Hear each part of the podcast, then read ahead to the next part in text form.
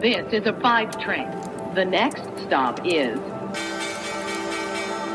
Wall Street. Hallo nach Deutschland und herzlich willkommen zu Wall Street Daily, dem unabhängigen Podcast für Investoren.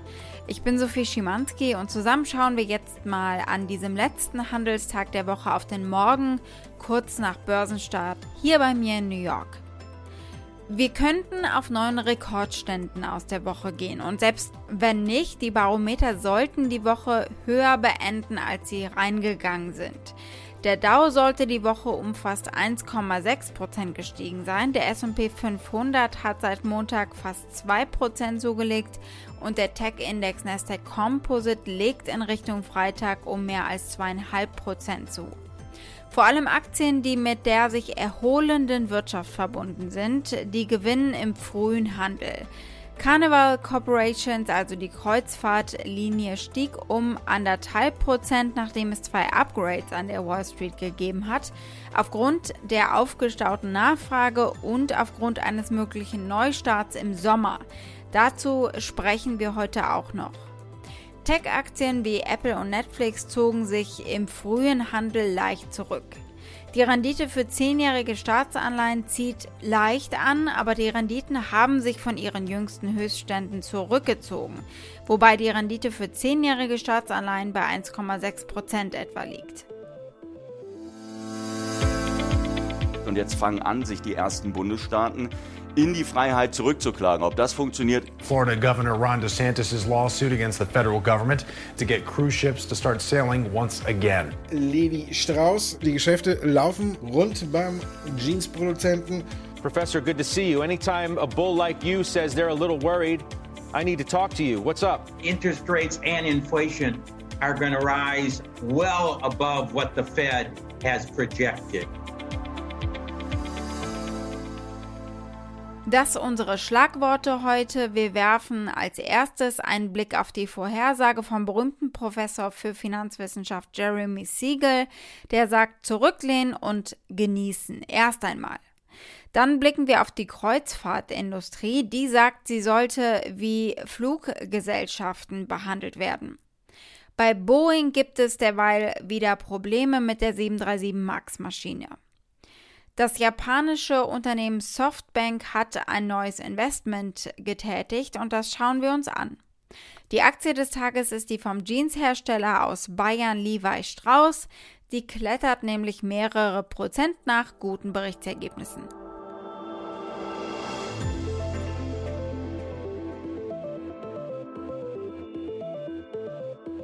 Ich beginne ja gerne mit einem breiten Ausblick auf den Aktienmarkt und was Anleger bewegt, bevor wir dann auf Einzelwerte schauen. Und in Zeiten von Rekordständen mehren sich natürlich die Stimmen, die warnen oder aber Entwarnung geben. Ich habe heute eine Mischung für euch. Beginnen wir mal mit Jeremy Siegel, der Professor für Finanzwissenschaft an der Wharton School erwartet, dass die Rallye an den Aktienmärkten zumindest in diesem Jahr noch anhalten wird. Der Markt könnte um 30 oder sogar 40 Prozent steigen, bevor er dann um 20 Prozent fällt.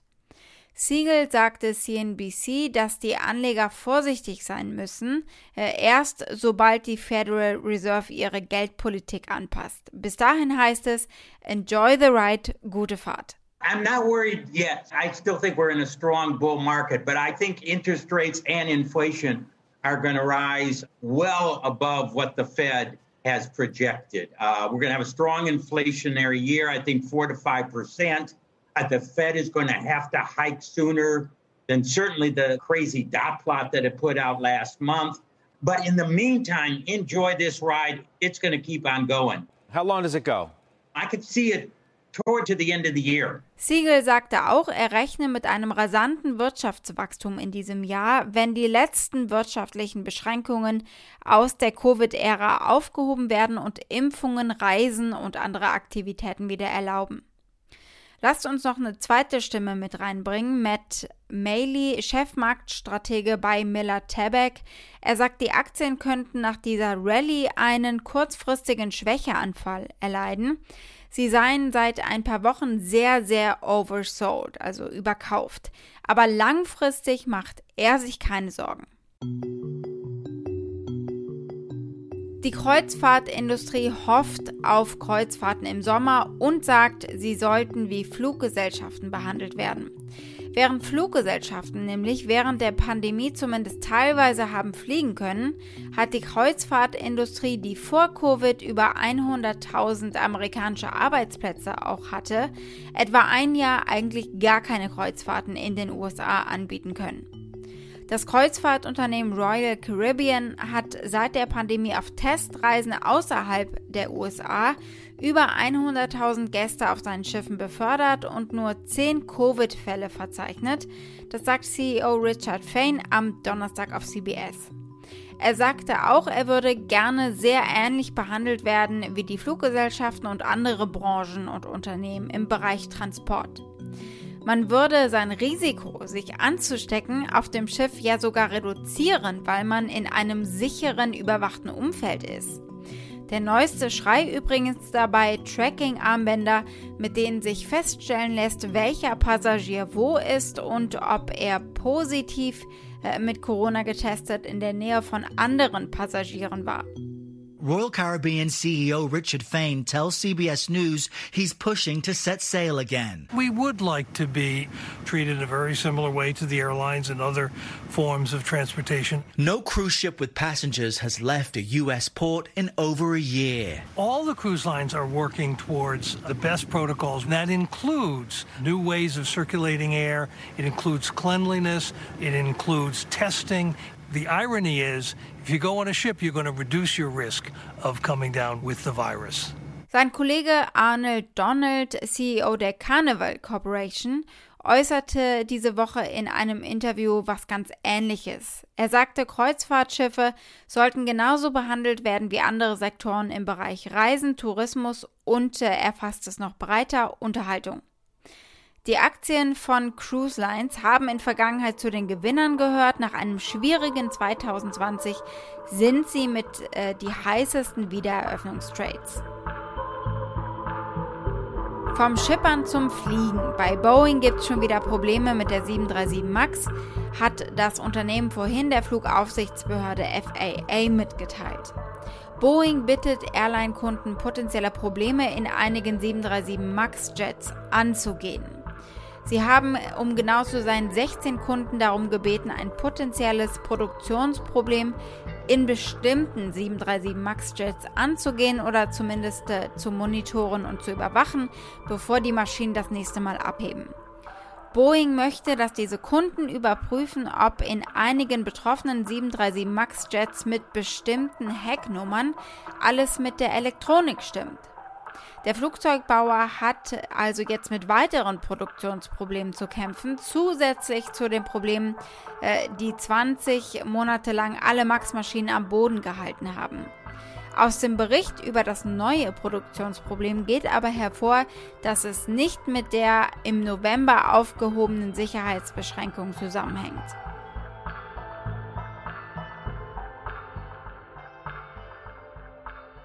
Das japanische Unternehmen Softbank hat ein neues Investment getätigt.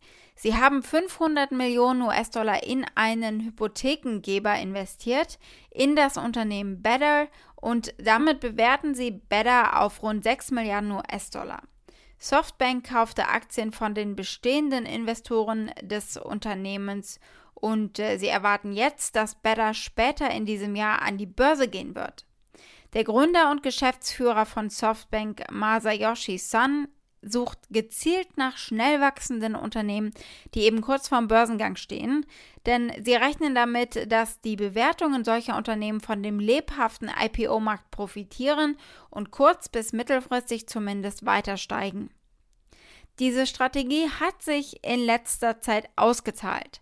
Während Softbank und sein Vision Fonds in Höhe von 100 Milliarden US-Dollar in den letzten Jahren auch über WeWork gestolpert und äh, gefallen ist, haben sie kürzlich größere Papiergewinne erzielt, weil DoorDash und Coupang an die Börse gegangen sind, mit nun explodierenden Bewertungen.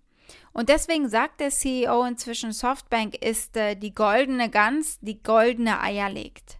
Die Aktien von Softbank stehen auf dem höchsten Stand seit 1999, also äh, vor dem Platzen der Dotcom-Blase.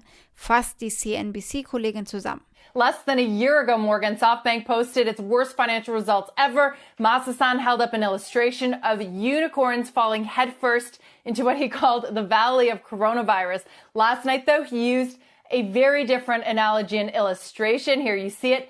A golden goose laying golden eggs, each egg titled SoftBank's biggest and most profitable investments. DoorDash, you mentioned, has earned the Vision Fund more than $8 billion in paper gains. But SoftBank, now firmly an investment holding company, reported an $11 billion net profit. And that, guys, has led shares to their highest level since its dot-com peak decades ago. Noch kurz was zum Investment an sich. Better wurde 2014 in New York gegründet und bietet Verbrauchern über seine Website und über Banken, mit denen sie zusammenarbeiten, Wohnungsbaudarlehen an. Wie andere Hypothekengeber hat Better im vergangenen Jahr natürlich von einer Welle von Eigenheimkäufen und Refinanzierungsaktivitäten zu Zeiten von niedrigen Zinsen profitiert und hat Kredite in Höhe von 25 Milliarden US-Dollar im Jahr 2020 vergeben und bereits 14 Milliarden US-Dollar allein im ersten Quartal 2021. Unsere Aktie des Tages ist die vom Jeanshersteller aus Bayern Levi Strauss. Die klettert nämlich mehrere Prozent nach guten Earnings. Levi Strauss gehört zu den Unternehmen, dessen Geschichte ein großes Abenteuer ist. Begonnen hat es ja bei euch in Deutschland. Damals hieß Levi noch Löb.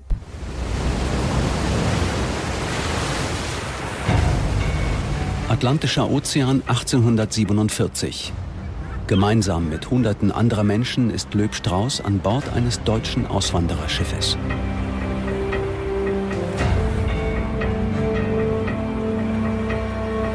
Wochen noch wird er die Strapazen der Reise ertragen müssen. Was aber, wenn sich das ganze Unternehmen als katastrophaler Fehler entpuppt? Das Unternehmen meldete am Donnerstag zwar einen 13-prozentigen Umsatzrückgang für das erste Quartal des Geschäftsjahres, weil anhaltende Lockdowns die Ergebnisse in den physischen Filialen belastet haben. Aber der Umsatz lag dank eines Anstiegs des digitalen Umsatzes um 41 Prozent über den Prognosen der Wall Street. Levi Strauss meldete für das letzte Quartal einen Quartalsgewinn von 34 Cent pro Aktie, 9 Cent pro Aktie über den Erwartungen. Das Unternehmen erhöhte seine Umsatzprognose außerdem auch für das erste Halbjahr dieses Jahres und setzt auf eine Erholung des Ladengeschäfts dank der Impfstoffe. Die Aktie des Unternehmens klettert nach Handelstart rund 4%. Sie kostet aktuell rund 26 Dollar. Seit drei Monaten halten sie ein durchschnittliches Kaufrating, weil alle Analysten kaufen sagen. Das durchschnittliche Preisziel von 26,67 Dollar liegt oberhalb dem gegenwärtigen Preis. Wall Street. Das war's mit Wall Street Daily für heute. Für Fragen oder Vorschläge erreicht ihr mich wie immer via E-Mail unter wall-street-daily at mediapioneer.com. Damit wünsche ich euch einen schönen Abend, ein schönes Wochenende. Bis nächste Woche, eure Sophie.